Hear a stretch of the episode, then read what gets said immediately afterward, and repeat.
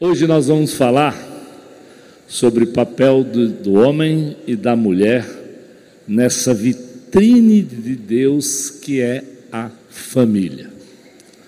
Mas eu queria dizer que antes de, de entrar no assunto, veja tudo que nós já cantamos hoje, ele continua sendo bom ele continua derramando misericórdia que não tem fim. Porque quando a gente olha para casamento, a gente pensa até que o casamento do pastor é tudo tão direitinho, tudo tão certinho, tudo tão bonitinho. Não, não, não, não, não.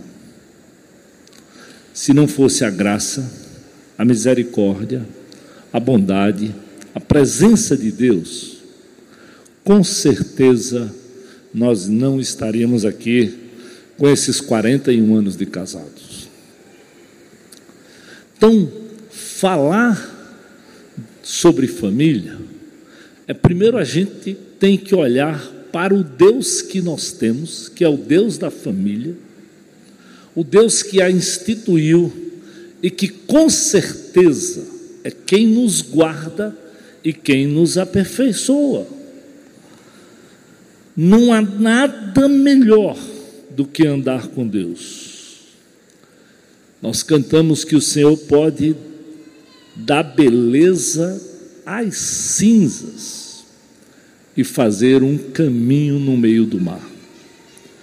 É esse Deus que nós cantamos que tem que estar na minha casa, na minha vida, na tua vida e na tua casa, para que nós consigamos, ainda sendo pecadores como somos, ter uma caminhada vitoriosa, porque Ele venceu até a morte, Ele morreu por mim, Ele morreu por você, e com certeza Ele quer que esse projeto venha a dar certo. Então, quando Paulo vai falar sobre o papel do homem e da mulher no casamento, lá no livro de Colossenses, ele começa falando no capítulo 2, e eu quero que você leia o capítulo 2, de 13 a 15 comigo, dizendo assim: Olha, vocês estavam mortos por causa dos seus pecados e da incircuncisão da sua natureza humana Presta bem atenção: mortos, incircuncisos, ou seja, fora do plano, do propósito do povo de Deus. Então Deus lhes deu vida com Cristo, pois Ele perdoou todos os nossos pecados. Entenda o que Deus fez por você e por mim. Ele cancelou o registro de acusações contra nós. Ele removeu pregando na cruz.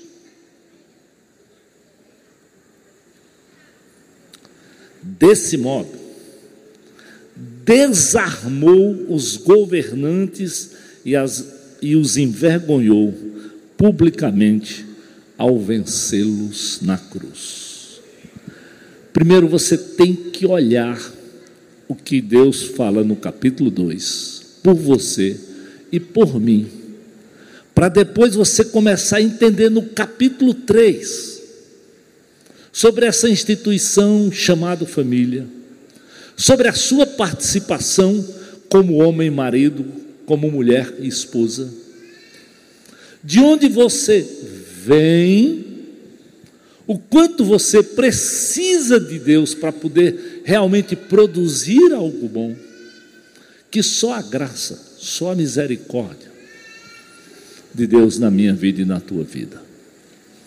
Eu não sei a tua história, mas eu sei a minha.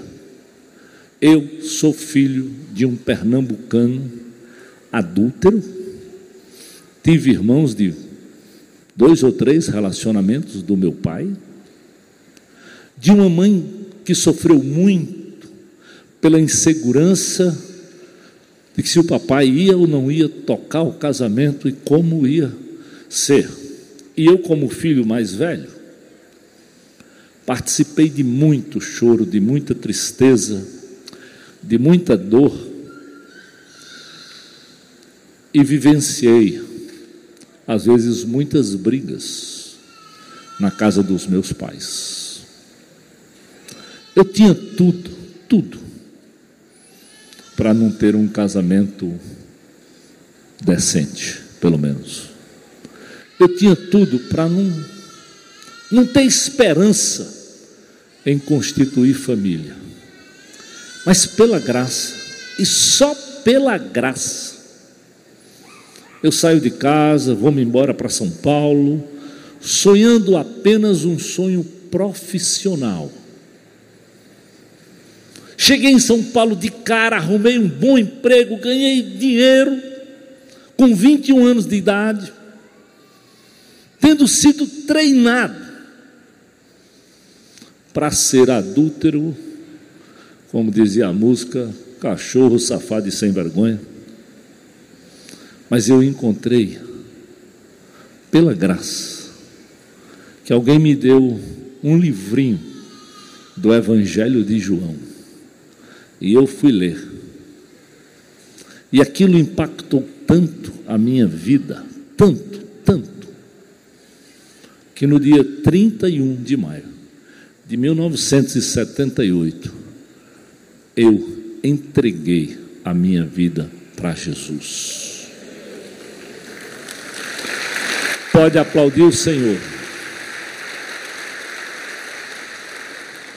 E depois que eu conheci Jesus, que eu comecei a aprender que agora eu tinha que ter, mesmo solteiro, uma vida pura, dedicada, tendo já vivido mil aventuras com mulheres. Eu disse: não tem jeito, não tem como. No fundo, no fundo, eu não conseguia compreender compreender o poder de Deus e o Espírito Santo que agora habitava em mim. E para completar, eu estava bem empregado, comprei um carro novo e se sentindo assim o cara. Só que a minha igrejinha era na zona norte de São Paulo e eu fui morar na zona sul de São Paulo. E diante desse desafio, eu fui comprar um, uma fitazinha cassete para botar no toca-fita do meu carro, cuja letra da música dizia assim: ó, só o poder de Deus pode mudar teu ser. A prova que eu te dou é que Ele mudou o meu. Não vês que sou feliz servindo ao Senhor? Nova criatura eu sou, nova criatura eu sou. Eu saía da igreja domingo à noite, eu ia ouvindo aquela música todo o tempo e voltando a fita, todo o tempo e voltando a fita. Porque eu ia cruzar São Paulo inteira diante daquelas luzes dos drive-ins da vida, dos motéis da vida. E muitas vezes eu fazia isso chorando, cantando naquela música, parecia um maluco dentro daquele carro. E quando eu chegava em casa, muitas vezes eu chorava e dizia: Esse Jesus é demais. Esse Jesus é maravilhoso. Então, quando eu vou falar sobre família, quando eu, quando eu tento abrir o coração, não pensa que aqui tem nada de perfeição, não. Aqui tem desse poder de Deus por isso nós cantamos: não há nada melhor do que o meu Deus. Nós cantamos porque Ele continua sendo bom, Ele continua sendo Deus, a Sua misericórdia não tem fim. Ele pode fazer dar beleza até às cinzas. Então, eu quero que você acredite no projeto família, não pela tua história, não pela tua capacidade, mas pelo poder que há no nome de Jesus. E antes de pensar, quem sou eu como homem, quem sou eu como mulher, vamos ler o que Paulo diz em Colossenses 2, de 13 a 15. Vocês estavam mortos por causa dos seus pecados e da incircuncisão da natureza humana. Então Deus lhes deu vida com Cristo e Ele perdoou todos os seus pecados. Ele cancelou o registro de acusações contra nós, removendo e pregando na cruz. Desse modo, ele desarmou governantes, autoridades, envergonhou publicamente para vencê-los lá na cruz. E aí em Colossenses 3 ele diz: visto que Deus os escolheu para ser seu povo santo e amado, revistam-se da compaixão, bondade, humildade, mansidão e paciência. Porque Deus te escolheu, porque Deus te fez povo santo e amado, você precisa, eu preciso, nós precisamos nos revestir, homem e mulher, de bom, compaixão, bondade, humildade, mansidão e paciência. Sejam compreensivos uns com os outros. Perdoe quem os ofender. Lembrem-se que o Senhor os perdoou, de modo que vocês devem perdoar. Acima de tudo, revistam-se do amor que une todos nós em perfeita harmonia. Aos olhos de Deus, é como se nós, como igreja, vivêssemos em perfeita harmonia. Um bando de pecadores, como nós somos. É só para você compreender o tamanho do amor, o tamanho da graça, o tamanho da misericórdia que Deus tem para minha vida e para a tua vida.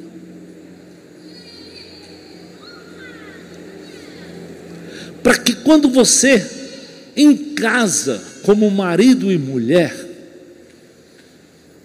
ao invés de ficar reivindicando como o Senhor, como aquele que tem o poder, aquele que quer dizer como a coisa vai ser, você consiga olhar para Jesus, baixar a bola e pedir perdão. Fernando aceitou Jesus num domingo, eu nem estava na igreja, o pastor Armando estava pregando, esse que falou aqui. E na segunda-feira ele não estava legal porque ele não tinha ideia como é que ele ia ficar, porque a esposa tinha pedido para ele sair de casa. E a irmã dele, que era também dessa igreja, ligou para que eu pudesse conversar com ele.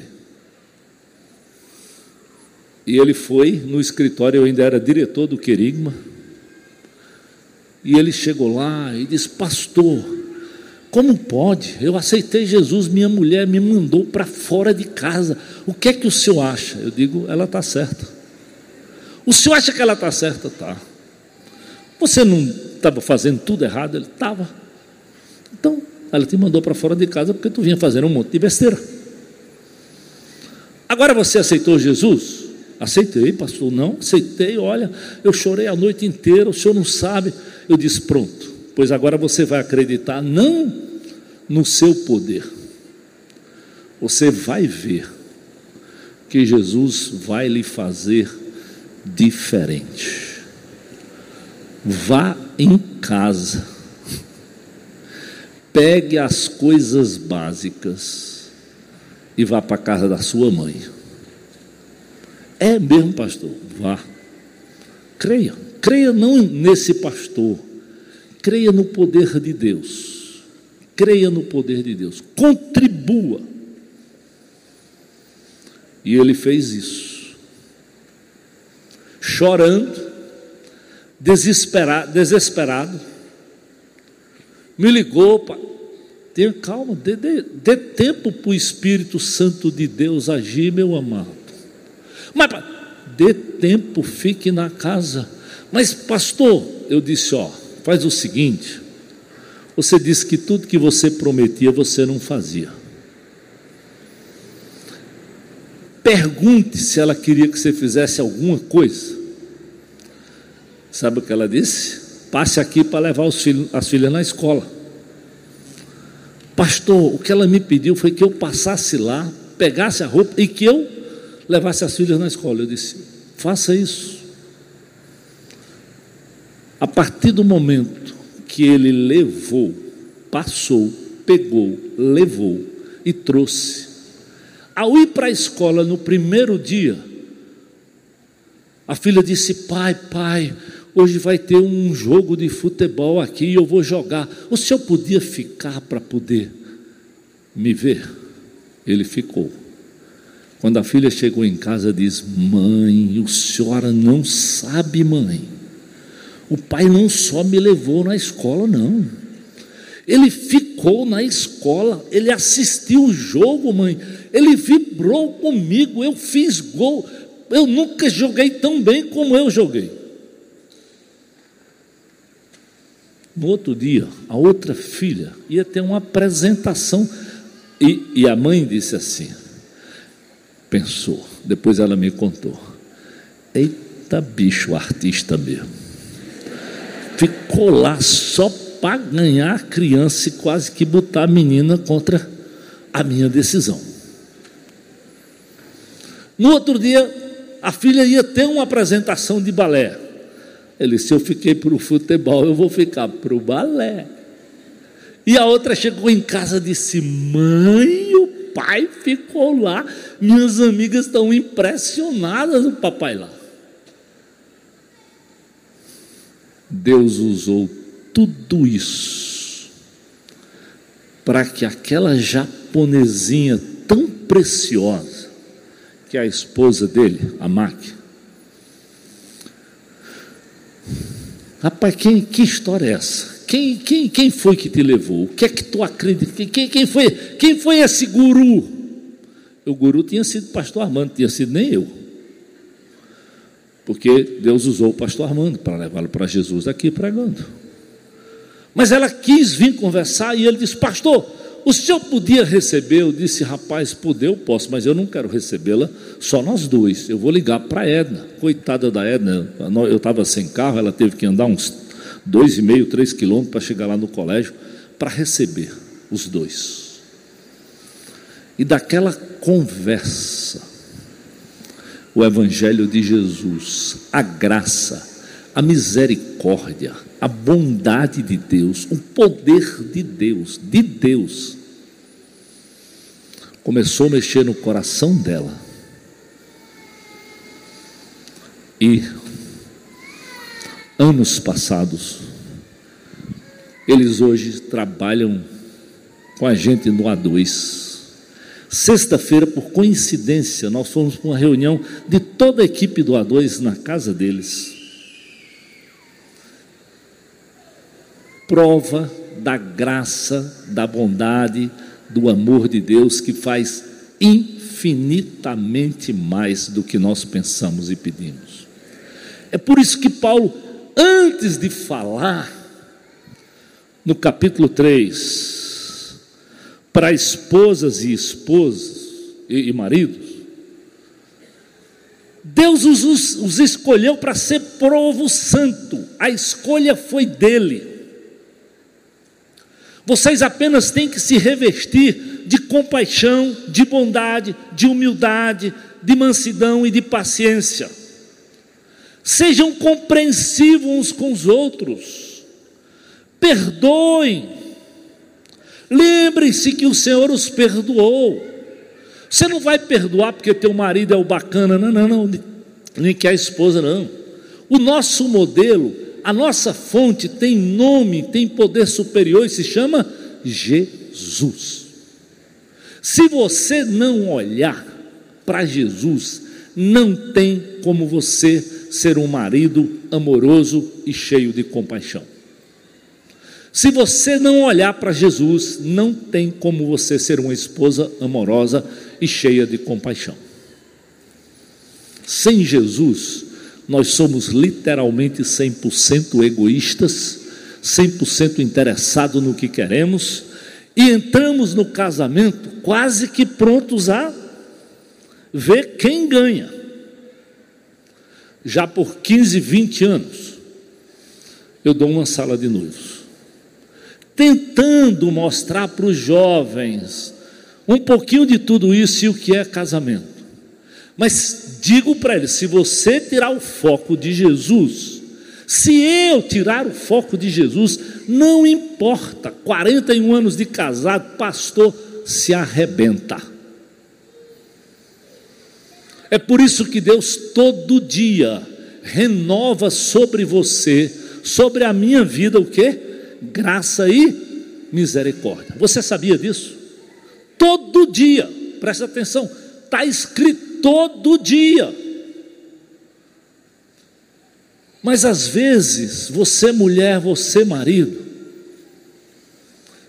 está muito mais exigindo que o outro faça do que disposta a procurar o Senhor para mudar a cabeça de um homem e a cabeça de uma mulher. Revistam-se de amor. Ele vos une, diz Paulo, e em perfeita harmonia. Permitam que a paz de Cristo governe o seu coração. Olha só, permitam, dê, dê espaço para o Senhor Jesus. Creia que a mudança que Deus tem para fazer no teu marido depende do poder de Deus, da misericórdia de Deus, da graça de Deus, muito mais do que o teu discurso, muito mais do que as tuas exigências. Parece um sonho. Não, não parece um sonho. É real. Não porque esse pastor está dizendo. É real porque Jesus, o Senhor é o que? Fiel. Você já leu isso? Nós cantamos, Ele é fiel. Mas parece que a gente canta e na hora do vamos ver, a gente não acredita. A gente não se submete. Você quer ganhar no braço. Você quer que eu, pastor, vá lá para dizer: Olha, pastor, está ele aqui. Você pensa que muitas vezes eu sou convidado para acalmar? Não. É a tentativa só de acusar, daqui para lá e de lá para cá. E como pastor, você tem que deixar o negócio rolar. Se ele não começar a bater um no outro, nem bater no velho aqui, eu tenho paciência para ouvir. Alguém já disse assim, rapaz, tem, tem, tem que ter, porque é cada conversa boba. Mas a gente precisa ouvir, deixar você dizer. Mas é a mensagem de Cristo, ó, com toda a riqueza, que preenche a vida de vocês. Por isso ele diz: agora se aconselhe com sabedoria Cantem a Deus com salmos, com hinos de cânticos espirituais. Deixe Ele promover na sua vida um coração agradecido. Parece fácil, não, não estou dizendo que é fácil, não, é submissão mesmo, é humildade, é depender do poder de Deus, não da sua lábia, não na sua capacidade, não naquilo que você é capaz de maquinar e às vezes usa dinheiro, usa filhos, usa posses para maquinar um ao outro. Isso é poder de pressão, de opressão e vai mudar porque eu quero, porque eu sou assim.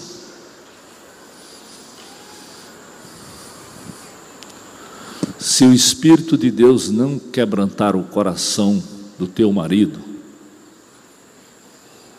em vão você vai trabalhar e eu vou trabalhar. Se o Espírito de Deus não quebrantar o coração da tua esposa, você pensa que fui eu que fiz alguma coisa na vida do Fernando? Não. Quem fez foi Jesus. E depois fez a máquina. Coisas que eu nem falei com ela, nem pedi.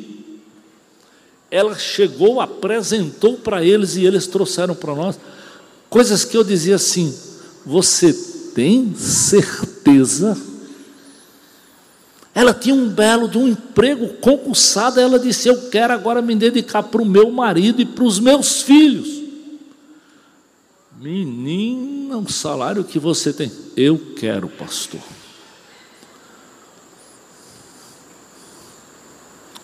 São coisas que só o Espírito de Deus pode fazer. Pergunta para ela se ela se arrependeu disso. Pergunta para ela o quanto Deus tem feito na vida dela, na vida dos, das filhas, no relacionamento deles. Então, antes de pensar, de querer qual é o trabalho do marido, qual é o meu pastor, é sujeitem-se, esposas, sujeite-se cada um ao seu marido como que? Como a quem se sujeita ao Senhor. Ele não é o Senhor. Eu sei que ele não é. Ele é um pecador como eu sou. Mas o que Deus está pedindo é: experimente depender do que eu estou lhe ensinando. Experimente depender do que a palavra fala. E faça isso com um coração contrito. Porque o grande problema é que nós queremos cada um homem e mulher, brigar por posição, brigar por, pelo que eu faço, brigar por aquilo. Aí o que é que ele diz para o marido? Ame cada um a sua esposa, não as trate com aspereza.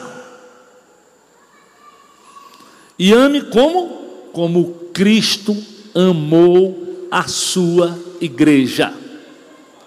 Ei, maridão, se você não sabe, leia. Leia. Leia sobre a história de Jesus. Leia que ele pagou o preço. Eu digo assim, às vezes quando eu já fui para Jerusalém, que eu desço aquele monte das oliveiras e passo por aquele lugar chamado Getsemane, onde Jesus orou e suou frio para subir em direção à cruz. Eu fico dizendo, oh Deus, eu não, não consigo entender. Um pecador como eu. Não fico olhando para o pastor depois de 40 anos. Não, não, não, não. Ele me amou aquele jovem rebelde, bagunceiro, mulherengo, filho de um pai adúltero, perdido. E pela graça, só pela graça, me fez conhecer essa morena. E pela graça, e porque ela, sim, ela tinha mais princípio do que eu, ainda no começo do namoro, eu dando um ano de doidinho aqui, querendo avançar, ela dizia: Peraí, eu tenho um compromisso, e ela não dizia, eu tenho um compromisso com Jesus, era assim que ela dizia. Eu tenho um compromisso com Jesus e um compromisso com meu Pai, que eu vou honrá-lo no dia do meu casamento.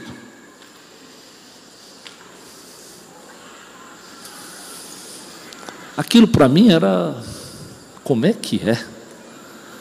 Que negócio é esse? Pensa na morena linda. Se ela é linda hoje, imagina com 21, 22 anos. Eu chego a ficava meio doido. Mas ela dizia: mantém a tua loucura e olha para o Senhor. E à medida que eu quis, ela disse: Ó, vamos procurar um, um pastor. Bora. Eu disse: Só não quero que seja o teu pastor, porque aí ele vai, ó, cara malandro, pai, pastor vai, é teu pastor, vai dar um jeito. Não, não, não. Vamos procurar o professor do seminário que dá aula sobre família. Eita, escolha errada que eu fiz. Aquele camarada só faltou tirar o cinto e me dar uma surra. E só com a palavra de Deus. Nunca fiquei chateado com aquele homem de Deus, muito pelo contrário. O amei, o honrei, se tornou meu amigo. Tive o privilégio de ir com ele até o dia da morte dele. Então, antes de ficar brigando pelo papel da liderança, o que é que eu, mulher, tenho direito? O que é que você, como homem, tem direito? Em nome de Jesus, Paulo primeiro fala de quem do que Jesus fez por você, para depois falar para vocês sobre qual é a parte de vocês no casamento.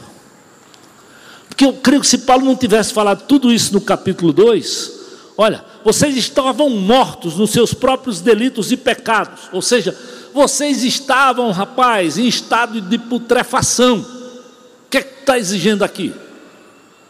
Quem tu pensa que tu é?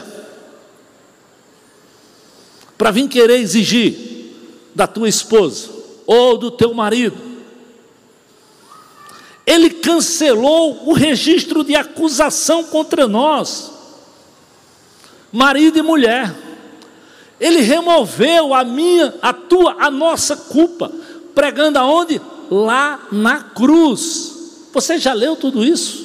Está lá em Colossenses 2 antes dele falar sobre papel de marido e mulher. Mas você chega lá, eu chego lá, ó, você tem que me amar. A mulher diz, eu digo, você tem que ser submissa. A gente não olha para o capítulo 2 para o modelo de quem ensina isso, que é Jesus, que fez tudo isso.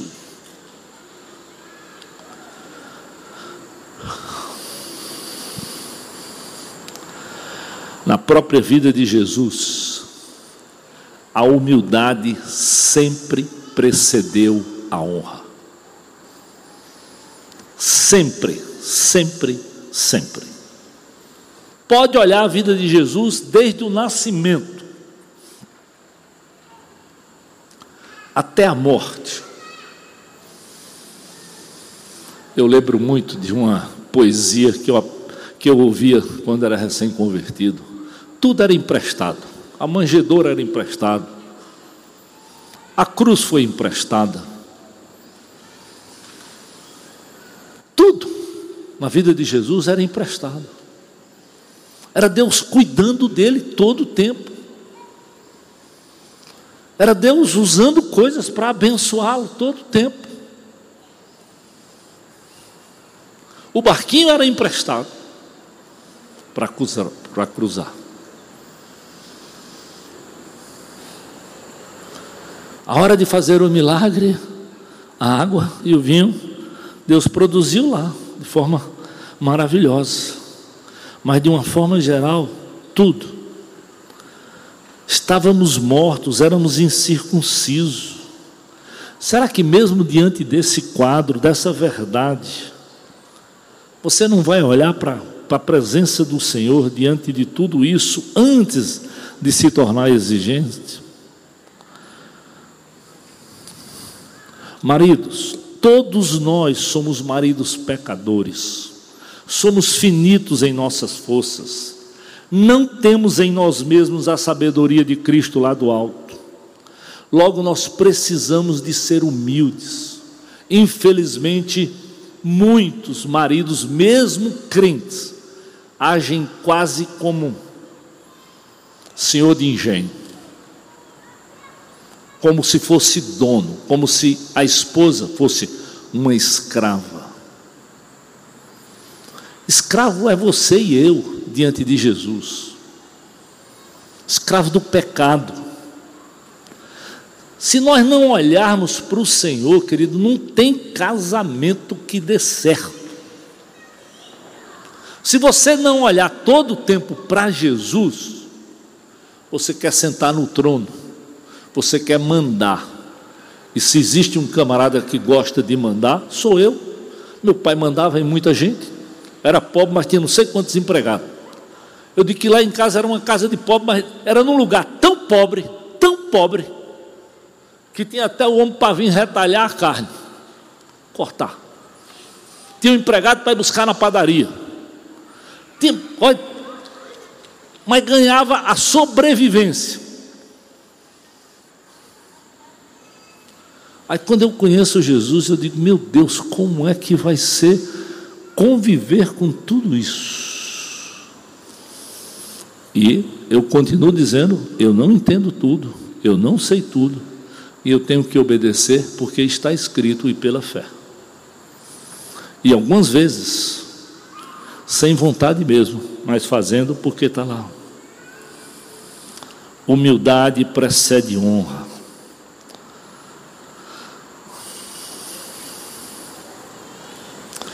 Mesmo sabendo que você tem agenda muito concorrida, precisamos separar tempo para ouvir a voz de Deus e para clamarmos em oração pela sua própria casa. Parece uma receita simples, não, não é simples não.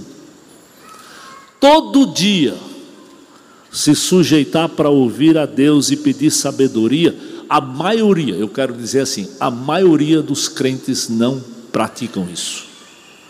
Como é que você pode dirigir sua casa? Se você é um sacerdote que não busca Deus, se você é um sacerdote que não separa tempo para orar, e orar não só por você, não, companheiro, não só por dinheiro, orar pela sua esposa, orar pelos filhos. Eu já disse aqui, os meus filhos, quando a gente veio para Fortaleza, de um lado era bênção, porque eu ia ser diretor do, da escola e eles estudavam numa escola cristã, que era uma escola dessa igreja chamada Querigma. Mas você pensa que ser filho do diretor de escola é, é fácil? É não, companheiro. E era uma escola de período integral. Se o lanche tivesse frio, fala para o teu pai. Se a bola tivesse murcha, ó, cadê teu pai? Não está vendo não que a bola está velha? Às vezes eles chegavam em casa, o, o, o menino, ele chegava em casa chorando. E eu tinha que sentar com ele e dizer: Meu filho, vamos lá. A minha menina, por incrível que pareça, era muito mais despachada. Vai tu e fala com ele, se tu quiser eu vou contigo. Agora tu vai falar com ele. Bora? Vamos lá? Vê se tu, se tu tem coragem mesmo de falar com ele. Pega a bola furada, vamos lá.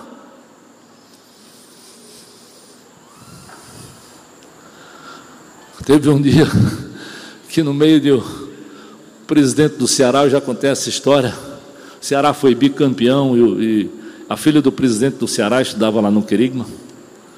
E ela levou duas bolas para ser sorteada entre os meninos que fossem torcedor do Ceará na hora do recreio. Então você imagina a quadra lotada de um lado do outro. E botou o nome de todo mundo que fosse torcedor do Ceará lá.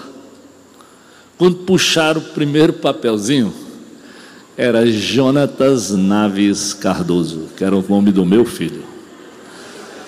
As duas arquibancadas, marmelada, marmelada, marmelada.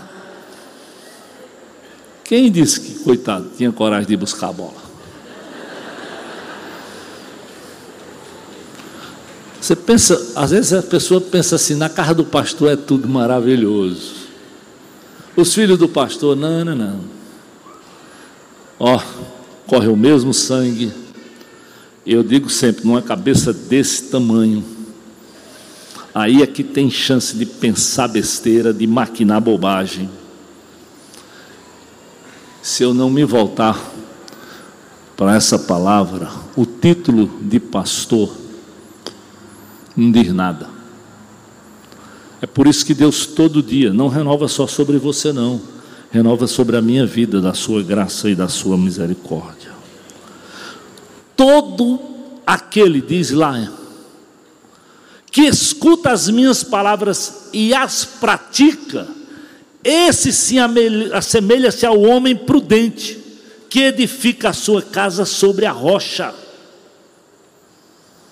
Quando você ouve e pratica, aí você se assemelha a um homem prudente. Aí o que é que ele diz? Desce a chuva, correm os rios, assopram os ventos, combatem contra aquela casa, mas ela não caiu. Por quê? Porque ela está edificada sobre a rocha não é sobre o teu poder, não é sobre o teu braço, não é sobre a tua força, não é sobre a tua sabedoria, não é sobre o teu dinheiro. Aquele que ouve as minhas palavras e não as cumpre, compará-lo-ei ao homem insensato que edificou sua casa sobre a areia. Aí ele diz o que? Desceu a chuva, correram os rios, assopraram os ventos e combateram com aquela casa, e ela caiu, e foi grande a sua queda. Você está entendendo? Quem é que sustenta a casa? É o Senhor, não é o pastor, não é o dirigente do louvor, não é a Bíblia em si, como às vezes bota lá né, na entrada. Ô oh, biblona bonita, lá aberta. Não, esse livro aqui não funciona assim não. Esse livro aqui funciona, ó. Se você olhar, pedir a Deus, orar por isso, se submeter, conversar com a esposa quando você errou, lá pedir perdão. Eu acho que vocês pensam que para pastor pedir perdão é mais fácil. É não, é mais difícil. Porque o bicho se acha sabedor. E tem que ser um pouco mais, porque se ele é pastor, ele tem que ter estudado pelo menos um pouquinho mais. Mas, às vezes, quanto mais você estuda, você estuda para poder convencer o outro. Você estuda para poder segurar o outro e quer apegar o outro para poder dizer: Ó, oh, está escrito isso aqui. Lembra? Que a turma chegava para Jesus, porque está escrito, Jesus dizia, mas também está escrito, ó. Pá, parará, parará, papá. Os fariseus ficavam na espreita com Jesus. Ei, você sabia que tem esposa que fica na espreita para pegar o marido? Ei, você sabia que tem marido que fica na espreita para pegar a esposa também?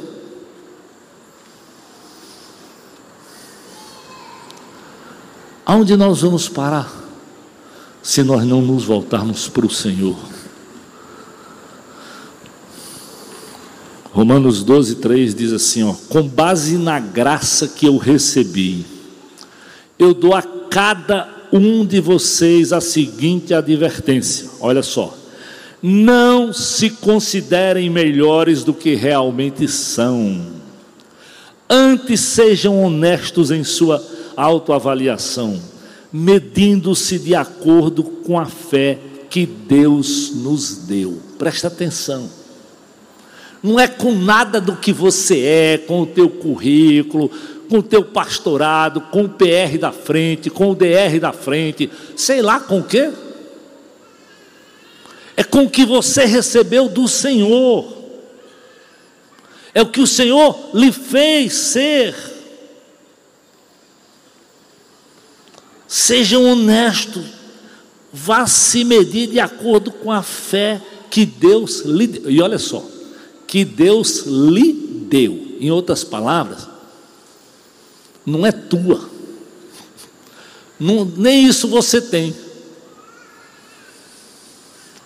É o poder de Deus, à medida que você se prostra, que você se submete, é que o Senhor pega na tua mão e te levanta e te faz nova criatura.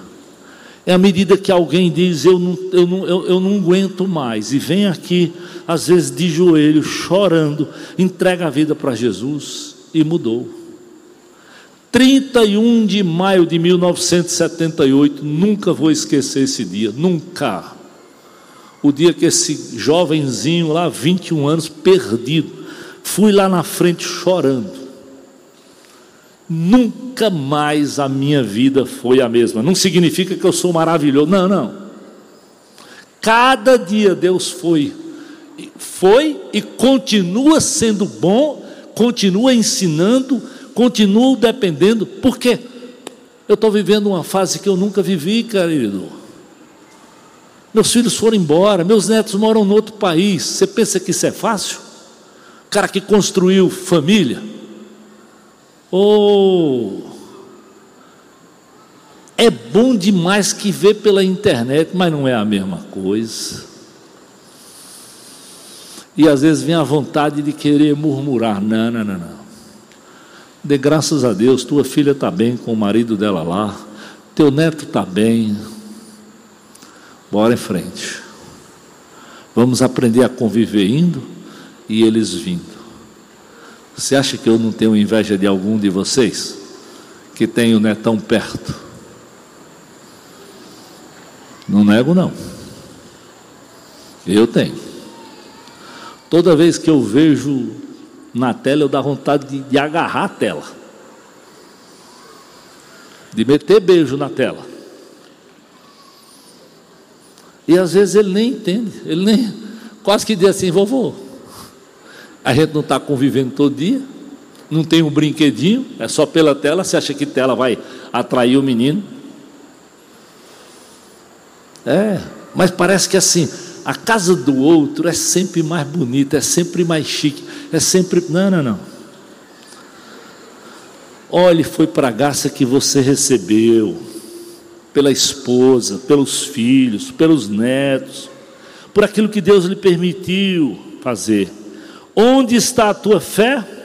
Aí estarão os teus valores. No seu caminho sempre haverá coisas para lhe tirar o foco. Essa é uma luta constante para todos nós. E saiba, onde estiver o seu tesouro, aí vai estar o teu coração. Não podemos confiar nos anos de casamento, nas funções que exercemos, no patrimônio que adquirimos. Não, não, não. Todo o tempo nós temos que confiar no Senhor. É incrível como hoje a gente ouve de abuso emocional de ambos os lados, de desrespeito, de tanta coisa, tanta acusação, tudo característica do diabo. Só Deus traz palavras de edificação, só Jesus nos chama à liberdade só neles nós podemos fazer escolhas certas. Pare para pensar então quanto tempo você gasta para ouvir do Senhor. Eu preciso, querido. Talvez você diz assim: ah, talvez porque o senhor é pastor. Não, não. Eu não preciso só para vir aqui ensinar, não. Eu preciso para lidar com a minha esposa eu preciso para lidar com os filhos, com os netos e com aquilo que o diabo tenta colocar na minha cabeça. Escolhas erradas. Todo dia você tem possibilidades. Todo dia. Então, ou nós nos humilhamos para poder liderar a nossa casa, ou a coisa não funciona. Jesus não perdeu o foco para apresentar a igreja santa e gloriosa, sem mácula e sem ruca. Esse era o foco dele. Era a igreja, era você, era eu, é você, sou eu. Ele deixou, ele disse: Eu vou, mas eu vou lhes deixar o Espírito para lhe assistir todo o tempo. Se você confessou Jesus, você recebeu o Espírito Santo de Deus. Eu recebi, querido, para me assistir nas mais diferentes coisas. E não pensa que a gente precisa do Espírito só em casa com o filho, não. Eu lembro que talvez o dia que eu mais precisei do Espírito Santo de Deus foi como diretor do colégio. Porque tinha uma mulher que não tinha pago cinco meses e ela queria, porque queria que o filho continuasse comendo, continuasse fazendo prova, continuasse tendo todo direito. E quando ela foi lá, ela jogou a bolsa logo no meu escritório, se levantou quase como quem ia dar em, ia dar em mim. E daqui a pouco eu vi esse pastor velho, diretor do colégio, em pé, como quem dizia assim: rapaz, se eu sentar a mão no pé do vidro dela, ela não levanta mais nenhuma vez. Mas já pensou se eu tivesse feito tamanha loucura? Mas se eu disser para você que eu não pensei, eu estou errado. Eu pensei. Essa velha vai ver agora o que é bom para tosse. Mas o Senhor não permitiu. Eu não sei aonde você tem lutas, onde você passa, mas eu sei que você passa.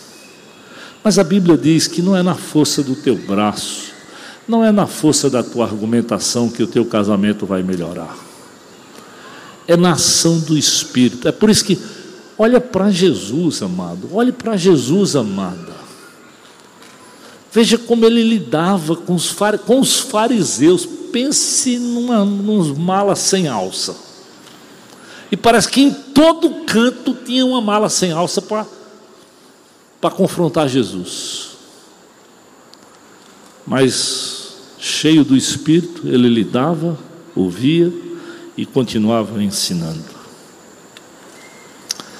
Ele entregou de Tito sua vida para nos libertar, presta atenção, de todo pecado para nos purificar e fazer de nós seu povo inteiramente dedicado às boas obras. Olha, olha bem a missão de Jesus.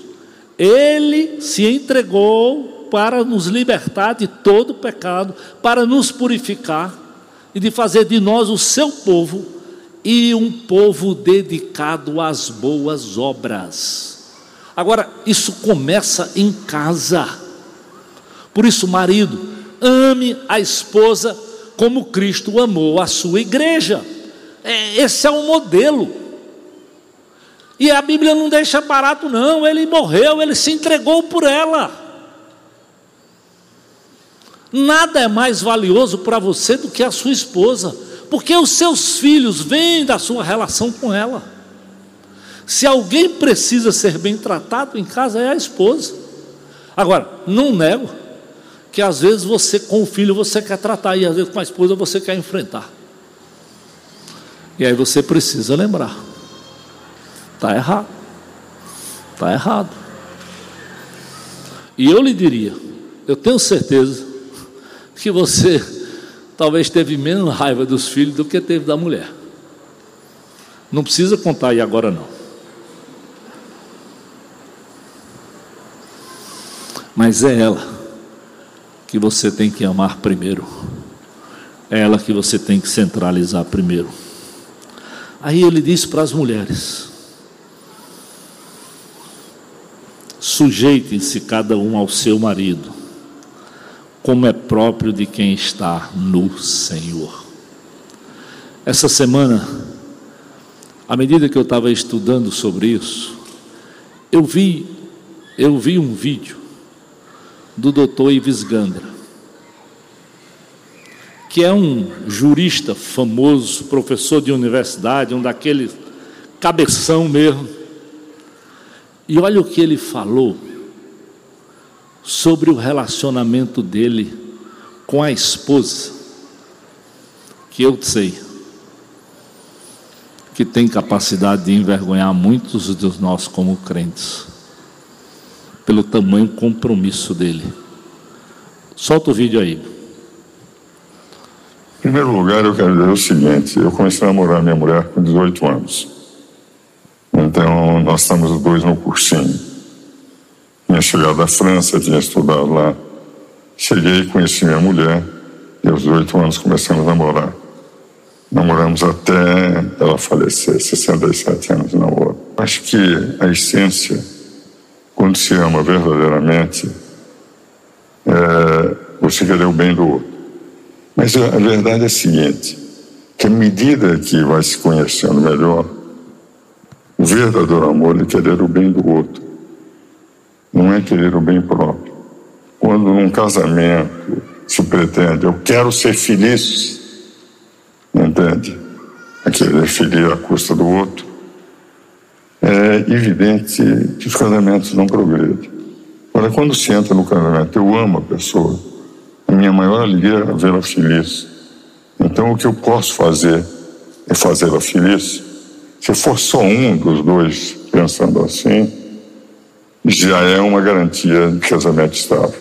Agora, se os dois pensarem dessa maneira, é um romance a vida inteira. Eu amei minha mulher a vida inteira, ela me amou a vida inteira. Eu estou com um ano e quatro meses, ou três meses, porque foi de janeiro a abril, sem ela. Já escrevi 65 sonetos para ela depois que ela faleceu. É como se ela estivesse presente. Eu acho que a lição está numa coisa muito simples. Casamento, namoro, não certo, se cada um pretende querer o bem do outro, mais do que o próprio bem. E daí funciona.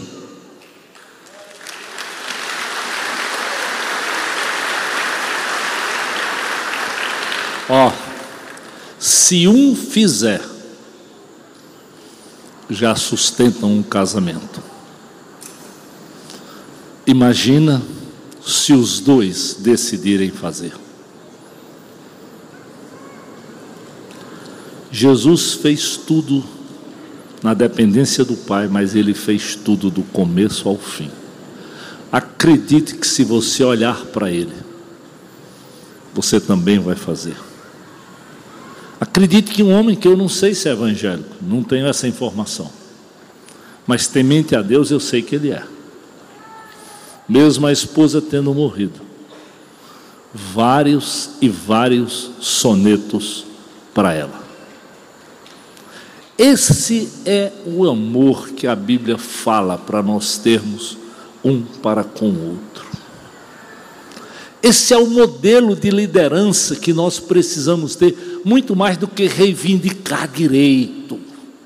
Ou sociedade que sabe todos os direitos, aí é PROCON, DECON, JOCON e não sei o que lá. Ficamos doidos para saber os nossos direitos. Arrumamos advogado para tudo e para todos. Mas não pegamos a toalha para lavar os pés um do outro. Não nos dispomos a padecer como Jesus padeceu, indo para aquela cruz no meu lugar, sem que eu merecesse nada, nada. Vamos passar a vida inteira brigando dentro de casa sobre liderança, sobre submissão, ou vamos olhar para Jesus de Nazaré e aprendermos dele e vivermos como ele quer, para a gente ter famílias que honrem, que glorifiquem o nome do Senhor. Deus, muito obrigado pelo modelo supremo de Jesus. O nome que está sobre todo nome. O amor que me constrange Senhor, me ajuda, me ajuda. Oh Deus, permite que cada homem, cada mulher dessa comunidade continue olhando para o Senhor, para que através da tua presença, da tua bondade, da tua graça, a gente consiga viver um casamento prazeroso, relevante, ainda que com lutas e dificuldades, que a gente crie filhos, Senhor, para a tua honra e glória. Quebranta o coração de homens que talvez estão aqui hoje, que são em casa quase como déspotas, querendo o seu, seu lugar, o seu espaço, o seu assento na mesa, quando o Senhor Jesus sai da mesa, pega a toalha e vai lavar os pés dos seus discípulos. Oh Deus, tem misericórdia de nós. E eu quero realmente dar chance. Eu não conheço a história de vocês, mas você sabe como talvez está a sua família, está o seu casamento.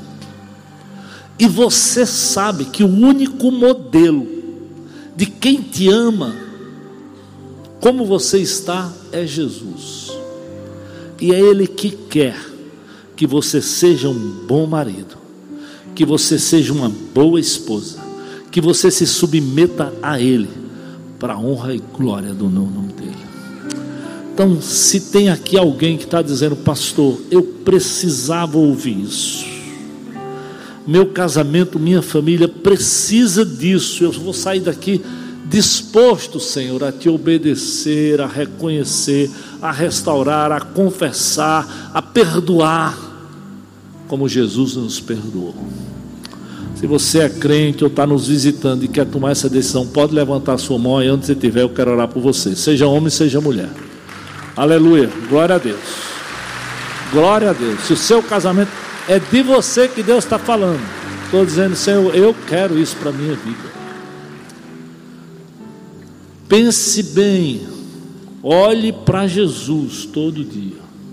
Se você está aqui e não conhece esse Jesus, querido, Ele quer te dar esperança, Ele quer firmar os passos, Ele quer te dar salvação e quer te dar esse poder para você ser um bom marido, uma boa esposa, cuidar dos seus filhos.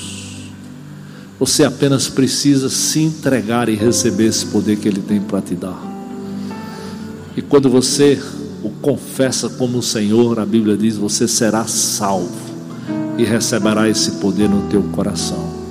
Se você está aqui e nunca tomou essa decisão, quem sabe Deus lhe trouxe aqui hoje para você dizer, pastor, eu preciso mesmo é entregar minha vida para Jesus, para eu começar uma nova história. Alguém aqui no nosso meio, seja homem, seja mulher, pode levantar aí o seu braço e diga: Eu preciso, pastor. Eu estou lhe vendo lá atrás, Deus abençoe. Aleluia, aleluia. Tem mais alguém? Eu sempre preciso coragem. Eu preciso, pastor. Preciso, pastor. Você também, aleluia, glória a Deus, glória a Deus. Mas alguém levanta e diz assim: Eu preciso. A humildade precede a honra. A humildade precede a honra. Seja mulher, seja homem. Entrega a tua vida a Jesus, confessa. Enquanto nós cantamos esse cântico, vamos ficar todos de pé. Você que entregou sua vida a Jesus, se quiser vir aqui, nosso desafio é que você venha aqui para que alguém lhe abrace, para que alguém ore com você, para que alguém lhe oriente sobre essa nova vida, essa vitória que está no nome de Jesus. E você, homem e mulher, não deixe de praticar aquilo que o Senhor lhes ensinou. Que Deus os abençoe. Amém.